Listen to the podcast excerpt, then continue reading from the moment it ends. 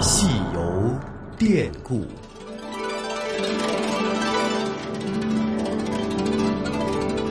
听众朋友，大家好，我是华夏之声的节目主持人胡杨，很高兴和大家在故宫九十的节目当中见面。如果问大家印象当中最为熟悉的古代书画是哪一幅，想必《清明上河图》一定是不少人给出的第一答案。作为我国十大传世名画之一，这幅作品从二零一二年之后就从来没有展出过。而在今年的九月份，这幅传世精品将会在北京故宫博物院石渠宝笈特展当中与大家见面。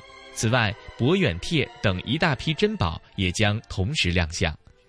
在今天的节目当中，咱们就来了解石渠宝笈特展的相关情况。石渠一名出自《汉书》，在西汉，皇家藏书之处就是石渠阁。乾隆皇帝以石渠为内府书画注录。命名为《石渠宝笈》。在故宫博物院的研究员金运昌看来，作为我国书画著录史上集大成者的旷古巨著，这实际上是一份皇家书画藏品的账本儿。《石渠宝笈》这部书呢，实际上是很伟大的，啊，就是说呢，乾隆爷这个人呢，呃，是一个很具有这个呃具有文化建设的这这种魄力和。眼光的人，当然好大喜功，说皇帝都好大喜功，但是他他搞的这种文化工程还是很可取的，是吧？第一个呢，他动用国家的力量收藏，呃，中国的法书名画，对吧？很多都是在民间这个流散，或者在收藏家手里，今天姓张，明天姓李。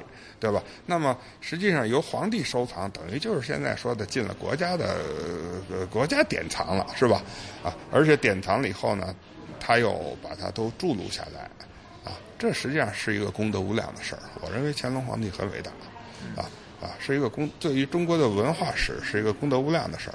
那么对于这些书画也是个幸事，对吧？这个书画如果一旦进入了石渠宝笈。那么它是永永存青史了，不管这个画以后，也许这个画也许湮灭了，对吧？但是呢，呃，它的它的名称、作者、它的简情况，它里边画了什么，谁做提拔，都很详细的记录，啊，这总是一个大好事儿。对，啊，对于我们研究这个画啊，对于这个以后如果万一这画没有了，还可以还可以见到它的一些情况，是吧？这都是一个大好事儿。另外呢，这个这个这个这个。有人是说说什么什么这个怎么笼络知识分子等等，当然了，当然是要笼络知识分子了。一但是一个异族皇帝是吧，能够做到这样，说说实在的，嗯，历朝历代的汉族皇帝都没有做到的事情，是吧？啊，那么由这这位异族皇帝做到了，啊，这不是应该很很很可亲近的事情吗？啊，非常可亲可敬的。当然了，就是说呢，他这个三级的情况不一样，初级初编是个。试验，二编最为完善，啊，是续编最为完善。三编呢，不是乾隆皇帝做的，是他儿子嘉庆。实际上呢，是一个兜底性的工程。啊，说老爹还还还有这一堆货呢，还没弄完呢，咱们咱们还接着给弄了吧。所以呢，这里头呢就比较烂，嗯，三编的东西比较烂，啊呃，假货比较多，啊，有的真假莫辨的假货比较多啊。所以呢，这是不一样。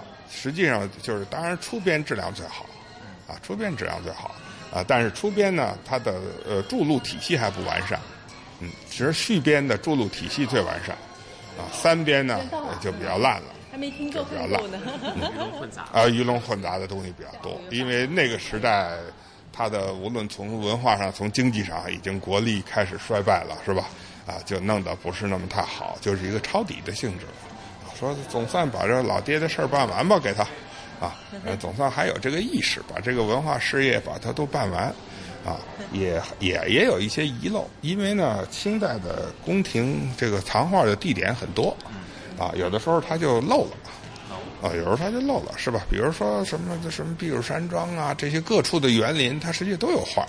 有的时候就没有忘了，就没有注录，也有这样的情况。很多有有的一些很重要的东西怎么没注录啊？那可能这样情况。有的呢，他是赏给别人了。你比如这个平复帖，啊，平复帖是赏给了成亲王，赏给永兴了。那是奶奶赏给永兴了，乾隆的妈赏给孙子了，乾隆都没摸着，所以呢，这个就没有著录，啊，对吧？比如韩熙载夜宴图都没进过宫，那就没着落，对吧？这是一个名画露脸、集中露脸的一个非常难得的机会，平时没有这样的机会。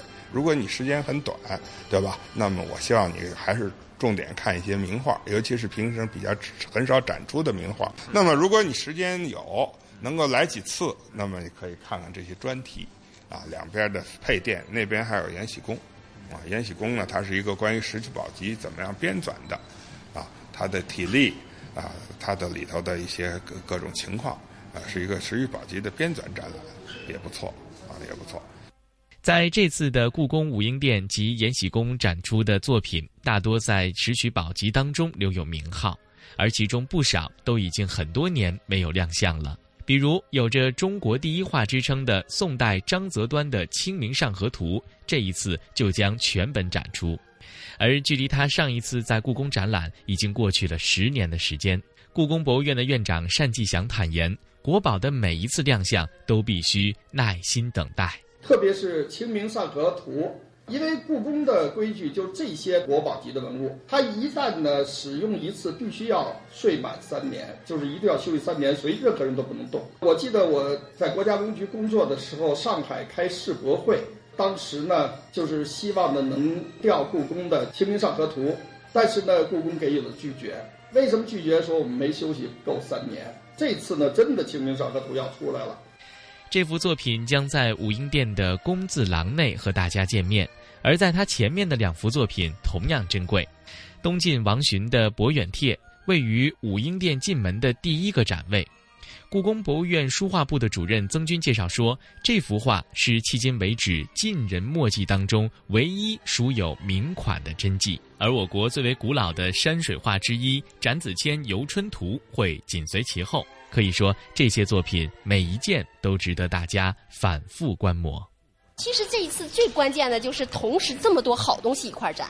这个《博远帖》是那个现在唯一能确认的早期的这个呃真迹。那像《快雪时晴》还有《中秋帖》，大家知道，一个是呃唐代的勾摹本，一个是米芾的临本。然后就是《展子虔游存图》，就感觉这个 特豪华啊。包括我们知道《出师颂》《五牛图》。这些全是重量级的，这么多国宝就同时出现，非常的难得。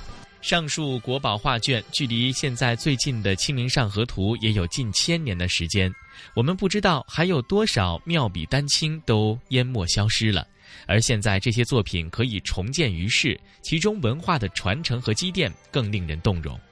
在这一次的展览当中，故宫在每件展品对应的位置布置了大量的图录作为解释。每一段题跋都有解说，其中三分之一的展品还配有二维码，大家可以在观看的过程当中进行查询。除了年代展之外，这一次在武英殿内的书画展览还在东配殿和西配殿分别布置了主题展。西配殿内的作品都是故宫失而复得的珍品，而在东配殿当中，有一半的作品可是曾经被乾隆错爱了的仿品。这次在武英殿东配殿还展出不少古代的书画高仿品，这些作品甚至骗过了乾隆，被成功的收入到石渠宝笈当中。故宫博物院研究员金运昌介绍说，其中明代书法家王宠的两册仿作就曾是乾隆的最爱，而为了让大家看出它与真品之间的区别，故宫博物院还在这些仿作旁摆上了所仿大家的真迹。这个呢是明朝的一位书法家，叫王宠。王宠擅长写小楷，格调非常高。这个是他的伪作啊。乾隆皇帝很喜欢，两本上下两册，自己亲自给这个册子题的签儿。这边就有真的，就是你对比一下就可以看出来。你跟那个比一比，还是 还是有很大区别。那个就是所谓呆板，格调还不够高。而这个呢，你看他写的格调非常自由。